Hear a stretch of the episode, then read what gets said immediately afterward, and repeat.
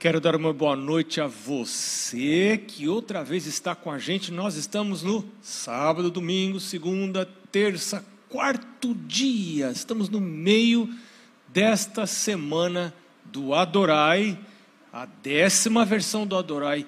Que privilégio que a gente tem de poder estar, podemos nós todos estar juntos estudando a palavra de Deus.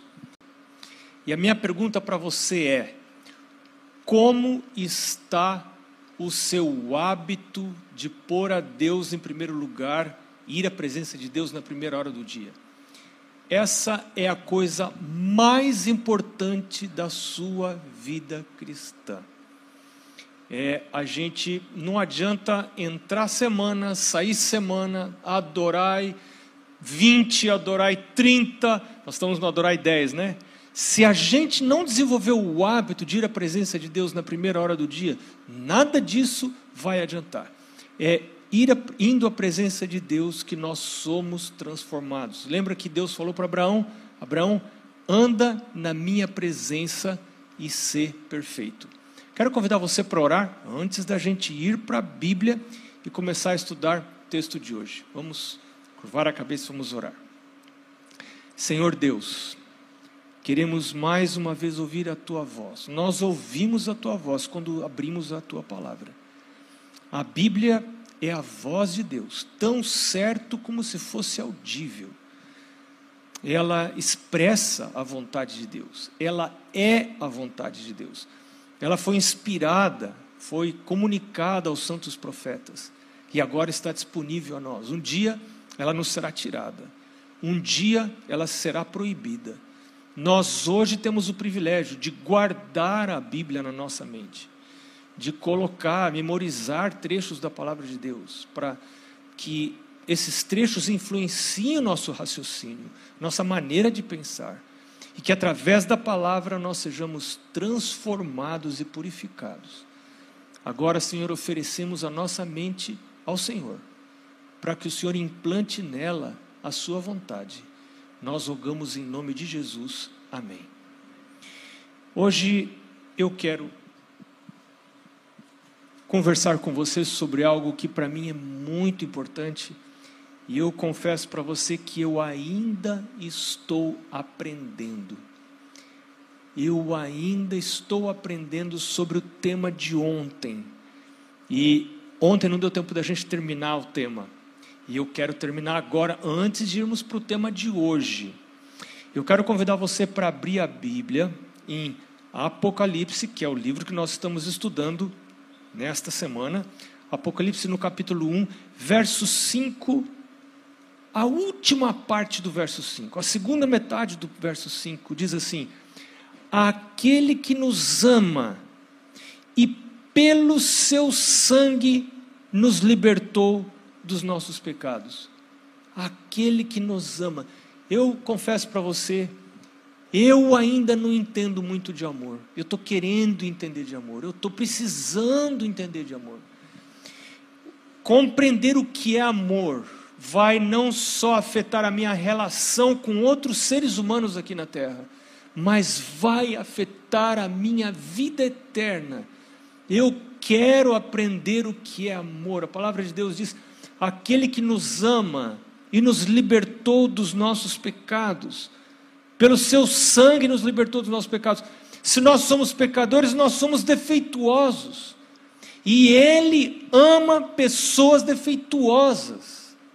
Esse é o caráter de Deus. Eu não. Quando eu vejo alguém defeituoso, alguém mal cheiroso, alguém que não me atrai, alguém que causa repulsa, eu me afasto dessas pessoas. Mas Jesus é o contrário, ele disse: os sãos não precisam de médico, quem precisa de médico são os doentes. E ele falou: Eu não vim buscar justos, eu vim buscar pecadores. E quando eu começo a andar com Jesus, o meu caráter se torna semelhante ao caráter de Jesus.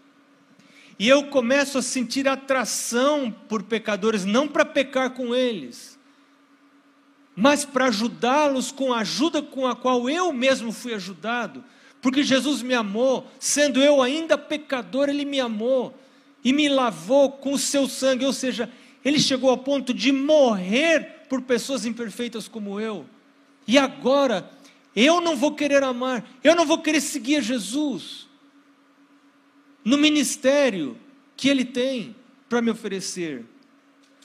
Lembra que Jesus disse, lá em João capítulo 13, verso 34 e 35, ele disse: Nisto conhecerão todos que sois meus discípulos, se tiverdes amor uns pelos outros.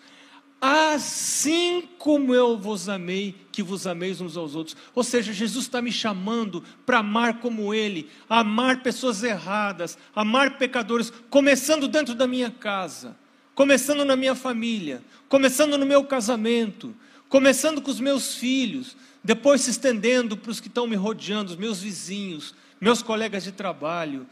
Quando eu estou andando com Cristo, quando estou andando com Cristo, eu vou refletir o caráter dele, eu vou amar pessoas que não merecem, porque ele me amou e eu não mereço. Esse é o caráter de Jesus. Ele me amou e eu não mereço. E eu preciso amar aqueles que não merecem. Ele disse: Eu dou um mandamento para você. Na verdade, é um mandamento impossível de ser cumprido, porque eu não posso amar a não ser que se opere um milagre na minha vida. Deus transforme a minha natureza, me faça parecido com Ele, para que eu possa amar como Ele amou.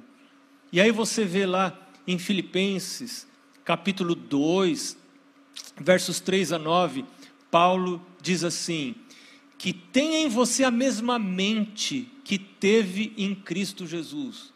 Né? Começando nos versos, uh, do verso 5 em diante, ele diz: tenha em você a mesma mente ou sentimento, algumas traduções falam, né? Eu, ah, tem uma tradução muito interessante que diz que tem em você a mesma mente, porque às vezes o meu sentimento não está correto, mas a minha mente, pela razão, pode dizer: meu sentimento não está correto, mas eu vou agir pelo que é correto, não vou atrás de sentimento. É muito difícil a vida de quem é regido pelos sentimentos. E amor não é sentimento, amor é um princípio de vida, é um princípio de semelhança com Deus. Isso é amor. É? Eu vi uma definição muito interessante de amor que diz: amor é um compromisso incondicional com pessoas imperfeitas. É o compromisso que Deus teve comigo, compromisso incondicional. Né? Então Paulo fala ali em Filipenses: tenha em você a mesma mente que teve em Cristo Jesus, porque sendo Deus, não julgou ser igual a Deus, coisa que ele devesse se apegar, antes a si mesmo se esvaziou, assumiu a forma de servo, veio morrer por quem não prestava, por quem não merecia, por mim, e agora ele me chama para fazer a mesma coisa por outros. E 1 João, capítulo 3, verso 14, João diz assim: nós sabemos que passamos da morte para a vida se nós amamos os irmãos. Nós sabemos que passamos da morte para a vida se amamos os irmãos. Deus me chama para amar quem não merece. Deus me chama para alcançar aqueles que não querem saber de Deus.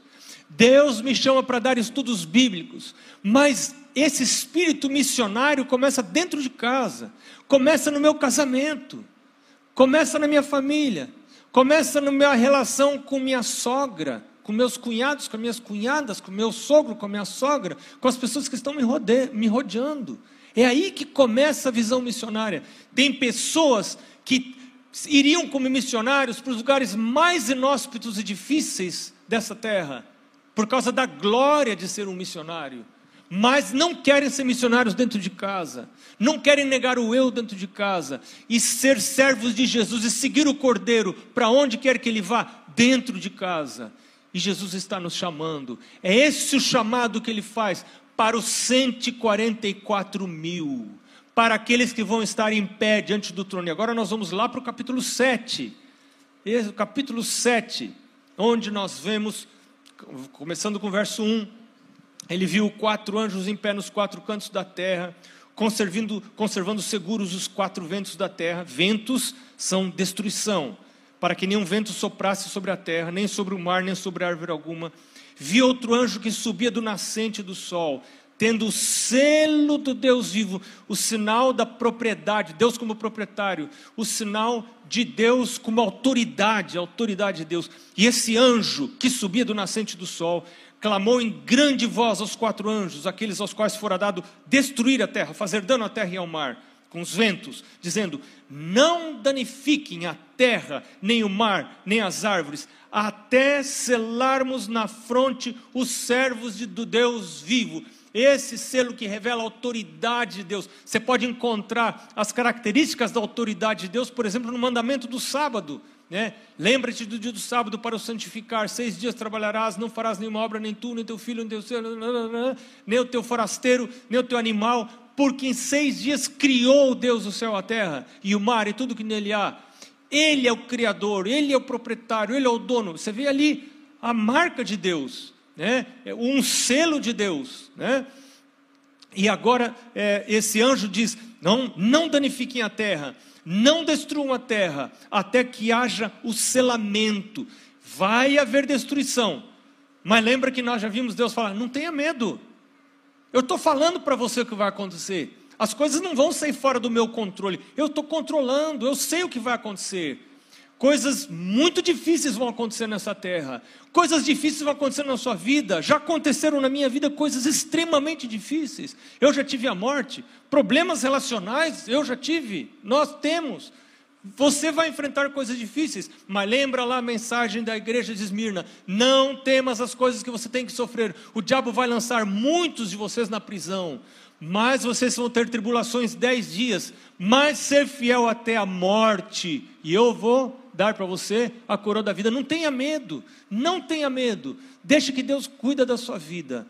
Né? E se por acaso nós viermos a perder essa vida, qual é o problema de perder essa vida? Por que nós estamos tão apegados a essa vida, esse mundo que está cambalhando, esse mundo que não vai para frente? Por que a gente fica tão apegado a esse mundo? Né? Jesus está voltando. Então ouvi, verso 4, o número dos que foram selados, que era 144 mil. As pessoas perguntam, pastor, esse número é literal ou é um número simbólico? E uma vez um camarada pegou um cavalo e viajou uma noite inteira para ir até a casa de Ellen White para perguntar para Ellen White. E chegou lá, bateu na porta, toque, toque, toque na porta de Ellen White e falou assim: é, e a irmã White abriu a porta, estava lá o, o, marido, o pastor Tiago White, abriu a porta. Pois não, irmão. Ele tirou o chapéu e falou assim: Irmã, eu vim aqui só para tirar uma dúvida. Eu queria saber se o 144 mil é um número literal ou um número simbólico. E ela disse para ele: Irmão, se é por isso que você veio aqui, pode montar no seu cavalo e voltar, porque eu também não sei. e pronto, não tenho essa resposta não tenho essa resposta. Há muitas coisas no livro do Apocalipse a gente ainda não entende. E o que a gente dá para a gente entender é que com o passar do tempo a gente vai compreendendo cada vez mais. Mas eu já tenho tanta coisa que eu entendo que eu já me preocupo com as coisas que eu entendo. Eu não vou ficar me preocupado com as coisas que eu não entendo. Tem gente que se engancha no que não entende e despreza o que já entendeu. Então eu animo você a pegar o que você já entendeu, ficar com isso, estudar isso, colocar na sua vida. Né? Então ouviu esse número dos 144 mil de toda a tribo, né? e de cada tribo 12 mil, e aí, e eu quero chamar você para ir comigo para é, o capítulo 14, que tem mais alguns detalhes, mais alguns detalhes aqui do, dos, dos 144 mil. É, você vê ali, ele diz: Olhei e eis o cordeiro em pé sobre o monte Sião, e com ele 144 mil, tendo na fronte escrito o nome do seu pai. Aqui está a primeira característica. Então, você vai ver aqui oito características dos 144 mil. Primeira característica, tendo na fronte escrito o nome, o seu nome e o nome do pai. O nome do cordeiro e o nome do pai. Aqui onde você pensa, aqui na fronte, no pensamento, está escrito o nome de Jesus, o nome de Deus. Quando você escreve um negócio na testa, não tem quem não vê. Você pode fazer, se você fizer uma tatuagem no braço, alguns vão ver, outros não vão ver. Se você fizer no peito, a maior parte do tempo ninguém vai ver que você está de camisa, certo? Se você, não estou falando para você fazer tatuagem. Uma vez uma filha minha falou, pai, posso fazer tatuagem? Eu disse, Pode, minha filha. É mesmo, pai? Você pode. O dia que você sair de casa, tiver sua vida, ganhar o seu dinheiro, pode fazer a tatuagem. Mas quando você estiver aqui em casa, você vai refletir os valores da nossa casa. Os valores da nossa casa não são esses. Então, não faça, né? Mas não estou falando de tatuagem hoje. Hoje não é assunto de tatuagem.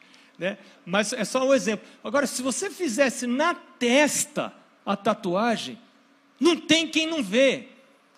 E aqui está dizendo que os 144 mil escrevem o nome de, o um nome escrito de Deus e de Cristo na sua testa, ou seja, não tem como esconder. São como Daniel, quando vai fazer oração, abre a janela. Não fecha a janela. Tem gente que fala assim: fecha, fecha, fecha, tudo aí que a gente vai fazer oração, fecha. Não, não, não, não, não, não, não tem isso. É, filho de Deus ora no restaurante. Você já viu isso? Faz assim, ó, fecha o zoinho e toma oração lá no meio do restaurante. Não, tem gente que faz assim, ó. Para disfarçar a oração. Você já viu isso? Gente disfarçando a oração. Assim, ó, lá no restaurante. Amém.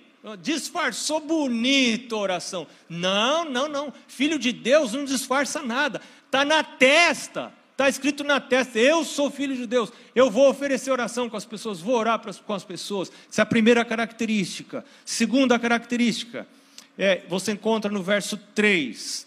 Entoava um novo cântico diante do trono. A gente já vai ver que cântico é esse. É o cântico da experiência deles. Eu era perdido e agora estou salvo. Jesus me salvou. E esse cântico era, foi cantado diante dos quatro seres viventes dos anciãos. Ninguém pôde aprender esse cântico, nem anjos. Você já pensou que negócio? Nem os anjos puderam cantar esse cântico, porque anjos não se perderam, anjos nunca pecaram, anjos não precisaram ter, ser redimidos, eles não precisaram ser justificados pela fé. Essa é uma experiência de quem foi perdido e foi achado, como eu, como você. Eu era pecador e agora Jesus me resgatou, Jesus me redimiu. Que coisa maravilhosa. Então, essa segunda característica, eles vão cantar um cântico que ninguém sabe. Terceira característica, foram comprados da terra, está no final do verso 3. Foram comprados. Essa ideia de comprar é redenção. Quando um escravo era vendido, alguém que queria soltar o escravo tinha que ir lá e comprar. Eu compro você, pago o preço, agora você pode ir embora. Eu comprei você o escravo foi redimido. Esse, esse, é o conceito de redenção. E quem que comprou? Quem nos comprou? Foi Jesus, porque eu merecia morrer. E Jesus derramou seu sangue. Ele, o sangue é uma figura de linguagem. Na verdade, ele morreu e ele tomou sobre si o meu pecado. E agora eu posso ter vida e vida eterna. Então, essa é a terceira característica. Quarta característica, no verso 4, diz: são os que não se macularam com mulheres porque são castos. Será que é gente que nunca casou? Claro que não é isso. Claro, você vê o livro Apocalipse é um livro simbólico. Casamento é pecado? Relação íntima entre um marido e uma esposa é pecado? Claro que não. Isso macula uma pessoa por ela ter uma relação íntima entre o marido e a esposa? Claro que não. A Bíblia, nos, Deus nos orienta a ter uma vida sexual saudável, marido e mulher. Leia lá 1 Coríntios capítulo 7, por exemplo, quando Deus ordena marido e mulher manterem uma, uma, uma relação íntima, física, ativa e feliz. E o livro de Provérbios indica que não é só para procriação de filhos, não, é para aumentar a intimidade do casal. O que, o que simboliza é, a impureza sexual na Bíblia? Qual é o símbolo da impureza, é, é, a imoralidade sexual? Simboliza o quê? Sim, simboliza apostasia, simboliza afastamento de Deus. As pessoas que eram casadas com Deus, mas se envolveram com a, a, a prostituição espiritual. Então, estes que vão seguir o Cordeiro 144 mil, não apostataram, não se macularam, não participaram de imoralidade é, espiritual, nesse caso. Né? O, quinta característica, são eles os seguidores do Cordeiro para onde quer que ele vá. Guarda isso, seguidores do Cordeiro para onde quer que ele vá. Tem gente que quer ir lá para Israel visitar Israel, para achar, andar onde Jesus andou. Ellen White fala, ela fala uma coisa muito interessante assim: você quer conhecer a Cristo, não precisa gastar dinheiro para ir lá. Né? Não é que é pecado você ir, mas é um gasto de dinheiro e você chega lá, se você não andar com Cristo, não adianta você ir para Israel. Você não encontra Cristo lá. Não adianta. Como é que você faz para encontrar Cristo? Para encontrar Cristo, você tem que ir na favela, você tem que ir no hospital visitar doente, você tem que ir, ir lá quem está precisando, quem está chorando, quem está sofrendo. É ali que você encontra Cristo. E estas pessoas seguirão o Cordeiro para onde quer que vá. Se o Cordeiro quer me levar num lugar difícil para trabalhar por pessoas, para alcançar pessoas, se o Cordeiro se a vida me trouxe para uma relação difícil de casamento, está muito difícil permanecer nessa relação de casamento, e a vida me colocou, quem sabe é o cordeiro que está me trazendo.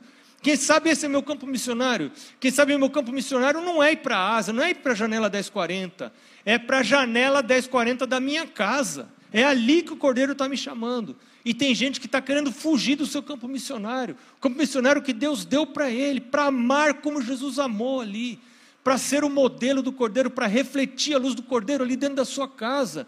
E não estão querendo, estão querendo se afastar, estão querendo buscar o conforto, quando o cordeiro não buscou o conforto. O cordeiro largou e para o cordeiro, foram redimidos, foram comprados, são primícias. Primícia era uma oferta, a primeira oferta, a oferta mais importante, mais importante que o dízimo ainda. Ela era dada antes do dízimo. Era uma oferta que era trazida assim que a pessoa fazia a primeira colheita. Então ela juntava um molho de, de trigo, ou, ou a primeira colheita, ou o primeiro filho que nascia de uma ovelha, de uma vaca, né, o primeiro animalzinho, filhote que nascia, era levado ao templo e oferecido ao Senhor. Senhor, essa aqui é minha primícia, a oferta da primícia. Essa oferta vinha antes do dízimo, essa oferta vinha antes das ofertas regulares. Eles são primícias para Deus. A sétima característica está no verso 5: E não se achou mentira na sua boca, eles não têm mácula, é a oitava característica.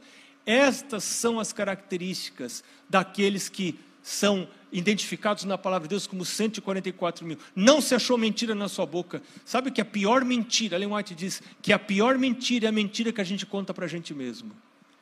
Tem pessoas que contam mentira para si próprios e acreditam. E essa Ellen White diz que é quase impossível a gente resistir. Quando a gente mente para a gente mesmo. Você é honesto, você é sincero com você, com a sua salvação, com a sua vida eterna. Você tem permitido que o Espírito Santo entre na sua mente e mostre para você, através da palavra de Deus, quem é você na verdade? Ellen White diz que algumas pessoas não lidam honestamente com a sua salvação e estão correndo risco de perder a eternidade. É coisa muito séria. E agora nós vamos voltar outra vez para o capítulo 7. Porque algumas pessoas veem os 144 mil e os glorificados como sendo o mesmo grupo. Eu não sei. Mas enfim, esses dois grupos, ou este um grupo, vão estar no céu. E eu não me importo se eu votar num grupo ou no outro, eu quero estar lá. Se o número é literal, se o número não é literal, isso não me interessa. Eu só quero estar lá. E aqui tem algumas coisas muito interessantes. Ah, verso 9 de capítulo 7 de Apocalipse diz: Depois dessas coisas vieis grande multidão, que ninguém poderia numerar, de todas as nações, tribos, povos e línguas, em pé diante do trono e diante do cordeiro, vestidos de vestiduras brancas, com palmas nas mãos, e clamavam em grande voz, dizendo: Ao nosso Deus que se assenta no trono, e ao cordeiro pertence a salvação. É, é, e todos os anjos, verso 11 agora, né? Estavam em pé, rodeando o trono. Veja a cena de adoração. Que coisa linda! Deus assentado no trono e o cordeiro e povos, uma grande multidão que ninguém podia enumerar. João viu essa multidão. E eu fico, sabe, às vezes eu fico pensando, quem é que estava na primeira fila? Porque era uma multidão enorme, mas tinha umas pessoas que estavam na primeira fila. Quem era que estava lá na primeira fila? Será que João viu você? Será que era você na primeira fila? Você estava já nessa. Eu não me interessa, eu posso estar na última fila, não estou nem aí. Mas será que João me viu ali? João viu uma cena real que Deus adiantou para ele. Ele, ele. ele não viu a fantasia. Deus mostrou para ele o futuro. E João viu a multidão dos salvos. E quem sabe você estava ali na primeira fila. Será que João viu você? Será que João viu a mim? Pessoas de todas as nações, todas as tribos, e eles estavam, olha, em pé diante do cordeiro, vestidos de vestiduras brancas. A palavra de Deus diz em, em, em, Apocalipse capítulo 19, verso 8, diz que as vestes brancas, o linho finíssimo branco, são os atos de justiça dos santos. Tem pessoas que dizem: não, Deus não, não liga para o que você faz, né? Deus olha para o que eu faço. E se eu faço coisas que não são boas, eu tenho o privilégio de confessar. E se eu confesso, eu sou perdoado. Que coisa maravilhosa! Se confessarmos os nossos pecados, Ele é fiel e justo para nos perdoar os pecados, nos purificar de toda injustiça. E aí ele diz ali, e que eles clamavam em grande voz, dizendo: Que coisa, né? Que gratidão! Tudo que eu passei lá na terra, agora acabou. Eu estou aqui nesse lugar. Ao nosso Deus que se assenta no trono e ao Cordeiro pertence a salvação. Quem mais estava lá? Verso 11. Todos os anjos estavam de pé rodeando o trono, e os anciãos, os quatro seres viventes, e ante o trono se prostraram sobre o seu rosto e adoraram a Deus. De novo, como é que você adora a Deus? Qual é a melhor posição para você adorar a Deus? Melhor posição para você adorar a Deus é prostrado e ajoelhado, né? Tem um momento no nosso culto, tem que ter sempre no nosso culto de adoração, culto público, um momento de ajoelhar. E eu tenho que ajoelhar. Eu tenho que ensinar meus filhos a ajoelhar. Eu me lembro, meu pai fazia a gente ajoelhar. Tem gente que na hora do culto considera as crianças como adoradores de segunda categoria. O pai e a mãe fecham o olho, vão fazer oração e deixa o filho brincar de Batman, com monstro, com brinquedo, com ambulância, uau, uau, uau, e a oração correndo lá no culto. E a criança está fazendo a festa. E o pai fala assim: é porque é pequeno. Vai ser pequeno espiritualmente para o resto da vida. Porque é de pequenino que se torce, torce o pepino. É aí que a gente ensina a criança como é que. as noções básicas de reverência. Reverência é você saber que você está na presença de Deus, ora. Você está na presença de Deus. Se os anjos cobrem o rosto diante de Deus. Agora eu vou deixar meu filho fazer o que quiser. Eu dou graças a Deus que eu tive um pai que não fechava olho na hora da oração. E Deus está chamando pais hoje para não fechar olho na hora da oração. Tem que ter pai e mãe que não fecha olho na hora da oração. Meu pai fechava um olho só. Meu pai na oração só fechava um olho. Com um olho ele orava e com outro olho ele me cuidava. E eu aprendi com apenas duras que meu pai realmente cuidava. Então eu não podia ficar na oração brincando, com, com o olho aberto, mexendo nas coisas, olhando para as pessoas, né? fingindo que eu estou nadando debaixo dos bancos. Eu já vi isso, né? Criança fingindo que está numa aula de natação embaixo dos bancos da igreja na hora da oração. É, e o pai e a mãe fazendo oração, que é a coisa mais linda de consagração. E a criança ali, não, não, não, tem, não tem noção isso. O que, que você quer que o seu filho seja? Oh, pastor, não sei, saiu da igreja, se afastou. Que pena, né, irmão? Que pena, né, irmão? Mas o que, que você fez? Tinha culto familiar na sua casa? Você fazia culto lá na sua casa? Você estudava a lição com seu filho?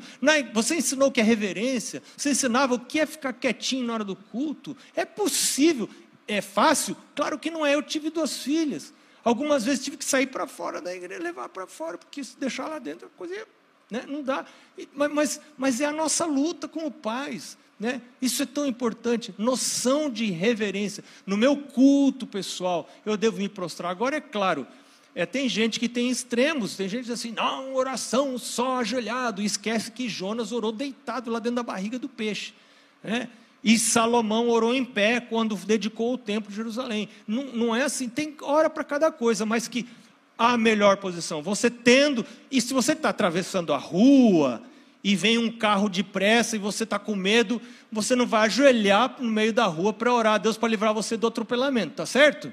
Né? Você vai correr e vai orar enquanto está correndo.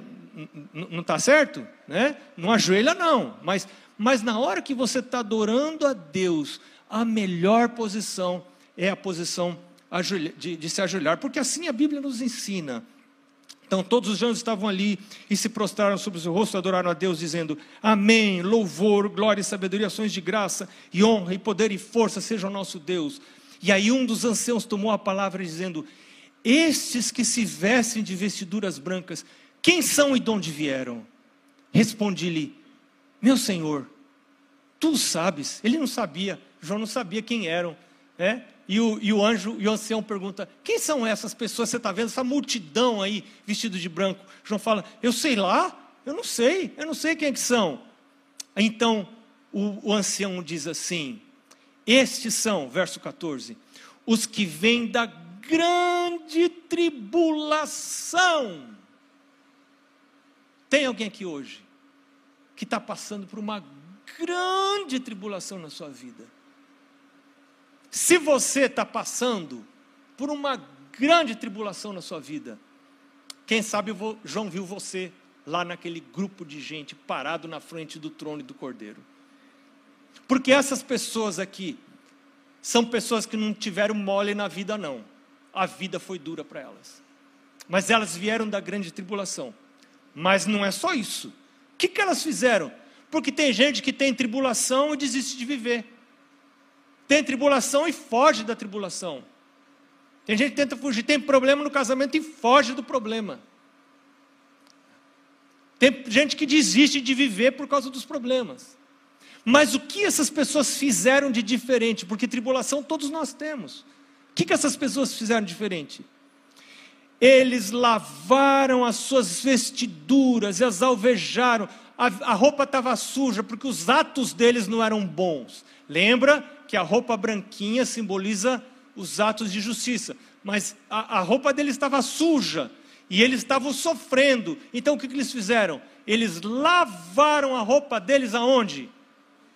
no sangue do Cordeiro. O que, que isso quer dizer? Quer dizer assim, eles vão à presença, está sofrendo, vão à presença de Jesus. Eu sei para que para Deus possa agir na minha vida, eu preciso estar com a vida purificada, mas eu sou um pilantra. Então o que, que eu tenho que fazer? Se eu, para Deus me ajudar, a minha vida tem que estar purificada, mas eu sou um pilantra, eu sou um pecador, eu não presto, eu faço coisa errada, eu penso coisa errada, eu olho para coisa errada. Eu, então o que, eu tenho que fazer? Está aqui, Toda manhã eu tenho que ir à presença do Senhor, lavar minha vestidura. O que, que isso quer dizer? Eu tenho que chegar para o Senhor e dizer: Senhor, eu sou pecador. Eu estou aqui hoje de manhã de novo, e de novo, e amanhã de novo, e de novo, e de novo, por uma razão porque eu sou pecador, eu não, não é porque eu sou batizado, não é porque eu pertenço à igreja, não, Deus, não é por isso que eu acordo mais cedo, não é por isso que eu leio minha Bíblia, não é por isso que eu oro, é bem pelo contrário, é porque eu sou pecador, não é porque eu sou pastor, não é porque eu sou ancião da igreja, não é porque eu sou líder de mordomia, é porque eu sou pecador, por isso que eu venho à tua presença. Quando você fala isso, Jesus fala: Meu filho, você abriu a porta para eu ajudar você. Quando você confessa que você é pecador, você reconhece os seus pecados e você menciona seus pecados, porque tem gente que confessa pecado assim por baciada, né? Não, você tem que você tem que discriminar os pecados, dizer, meu Deus, eu, eu a tua palavra está me indicando que esse é meu erro, esse aqui é meu erro, me ajuda, meu Deus. Eu não quero arrumar desculpa, não quero pôr desculpa nos outros. Aí eu fiz isso porque os outros porque fizeram isso comigo, por isso, por aquilo, na minha infância, por causa disso. Tudo são desculpas. Podem ser boas explicações, mas são desculpas. Eu sou pecador, essa é a realidade. Estas pessoas lavaram seu sangue, suas, suas vestiduras e as alvejaram no sangue do Cordeiro. Por esta razão, verso 5, elas se acham em pé diante do trono de Deus. Que coisa maravilhosa! Quem que vai estar diante do trono de Deus?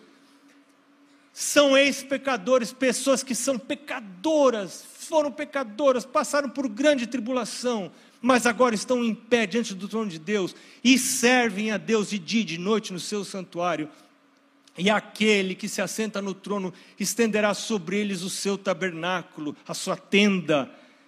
Jamais terão fome, Deus vai sustentar você. Jamais terão sede, Deus vai dar a você de beber não cairá sobre eles o sol, nem ardor algum, pois o cordeiro que se encontra no meio do trono os apacentará e os guiará para fontes de água vida, de água viva. E o que, que Deus vai fazer mais? O que, que mais Deus vai fazer com você e comigo? Vai enxugar dos olhos toda a lágrima. Você perdeu alguém querido. Você teve uma perda dura na vida. Você está agora passando por um momento de perdas duras, luto. Tem outras perdas que a gente não pode nem falar para os outros, mas que doem. Você está perdendo coisas. Você está chorando, às vezes é choro seco, mas está chorando por dentro. A palavra de Deus diz que Deus vai enxugar dos olhos toda lágrima. Lágrima de quem? Dessas pessoas que seguem o Cordeiro para onde quer que ele vá. Eu quero contar uma história para vocês hoje, antes do batismo. Depois tem a história do batismo. Mas eu quero contar a história antes do batismo ainda. Eu quero contar a história de alguém que seguiu o cordeiro, que passou por uma grande tribulação e seguiu o cordeiro por onde o cordeiro o levou. Esse camarada é um pastor amigo meu, conhecido meu. Eu conheci essa semana aqui em Manaus. E esse pastor me contou, e alguns de vocês já conhecem essa história. Esse pastor me contou que um dia ele brigou com a esposa dele. Pastor brigando com a esposa? Ué, pastor é gente, não é? Não é gente? É gente igual. Eu também já briguei com a, com a dona Mari. E, e, e, e ele me contou depois que ele ouviu contar a minha história. E ele disse, ele disse para mim assim, sabe, pastor, eu, a gente teve um, um conflito lá e a coisa foi tão cruel que eu fiquei duas semanas dormindo separado sem falar com ela. Você já pensou que negócio duro? Ele estava muito chateado, muito chateado com ela. Ficou duas semanas dormindo separado e não queria saber. Aí passou duas semanas e falou, mas tá difícil o negócio, porque ele não queria mais, ele não, não queria mais ficar casado com ela. Mas ele pensou assim, mas se eu me separar dela, a igreja vai me mandar embora, porque eu, eu sou pastor, né? O pastor vai separar da esposa. A igreja vai, a igreja vai mandar embora. Ele disse, e eu gosto, eu gosto tanto de ser pastor. Eu acho que eu fui chamado para ser pastor. Um pastor que não ama. um pastor que não ama a esposa, né? Eu sei o que é isso, eu sei o que eu estou falando. Eu sei o que eu estou falando. Né? E aí, e aí ele disse assim, eu, sabe, quando passaram duas semanas, eu resolvi orar. E ele disse, eu orei duas horas. E na oração ele disse que contou para Deus todos os defeitos da esposa. Tudo que ela tinha feito, a briga deles, contou para Deus todos os detalhes. E ficou falando. Você, você imagina um, um, cara fazer uma oração de duas horas contando o defeito da esposa? Né? E contou tudo para Deus. Né? Aí quando acabaram as duas horas de oração, ele, ele disse para Deus assim: Senhor, agora eu já não tenho mais o que falar, já falei muito agora eu queria ouvir o que o Senhor vai me falar. Você sabe que quem, eu já vi que várias pessoas escutaram aquele podcast da, dos sete minutos de oração. Tem um momento de você ouvir a voz de Deus, né? Tem um momento de você ouvir a voz de Deus. Ele falou: agora eu quero ouvir a voz de Deus. E sabe o que Deus falou para ele? Ele disse: ele disse, Deus me falou uma coisa. Deus disse assim: Você se lembra de onde eu peguei você?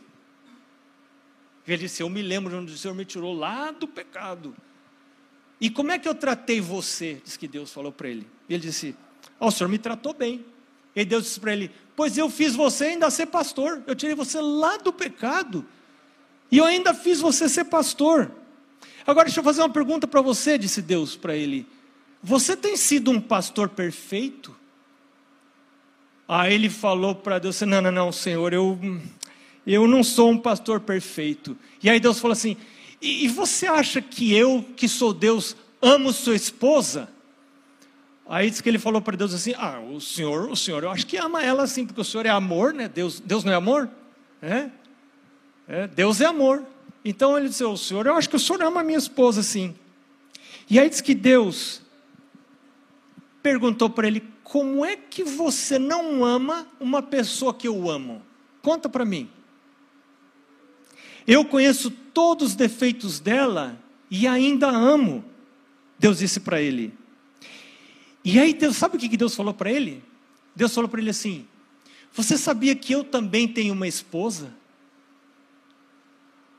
E aí Deus falou para ele: E você conhece a minha esposa? Ele falou assim: eu, eu conheço a sua esposa, assim, eu trabalho com ela. eu trabalho com a sua esposa. Aí ele falou assim: e, e, e deixa eu perguntar para você, a minha esposa é perfeita? Aí ele falou: Não, a sua esposa não é perfeita, não. Ela tem é cheia de defeitos, a sua esposa. Aí diz que Deus falou para ele assim: Será que você não está querendo ser melhor do que eu? Eu sou perfeito e tenho uma esposa cheia de defeitos, e amei essa esposa, e morri por ela e você que é imperfeito, quer ter uma esposa perfeita? E aí diz que ele ficou sem palavras. E aí Deus falou para ele: Sabe o que eu quero de você? Eu quero uma coisa de você. E ele disse para Deus: O que, que o senhor quer de mim? E Deus disse para ele: Eu quero o seu coração. Aí ele falou: Mas isso é a pior coisa que eu tenho, porque eu estou cheio de ódio da minha esposa, não posso nem pensar naquela mulher. E aí o senhor está pedindo para eu dar para o senhor esse negócio? Esse coração? Aí Deus falou para ele: é, é exatamente isso que eu quero. Eu quero esse seu coração tudo arrebentado, porque se você der o seu coração para mim, eu vou limpar, eu vou purificar, eu vou botar o meu trono dentro do seu coração, eu vou tirar tudo que não presta e vou colocar lá dentro o meu amor. E eu vou querer amar a sua esposa através do seu coração. Eu vou usar o seu coração para amar a sua esposa. Você aceita ou você não aceita? E aí ele diz que ele começou a chorar. Ele estava ali na oração, ele começou a chorar. Mas Deus falou para ele: Não adianta chorar, não. Eu quero saber se você aceita ou não. E ele disse: Eu aceito o Senhor. Eu aceito o Senhor. E disse, naquele momento que ele disse: Eu aceito, aquele ódio que ele tinha da esposa foi removido. E ele se levantou da oração e foi lá na cozinha onde a esposa estava, disse que levantou o cabelo dela e foi dar um cheirinho nela e falou assim: Vem cá.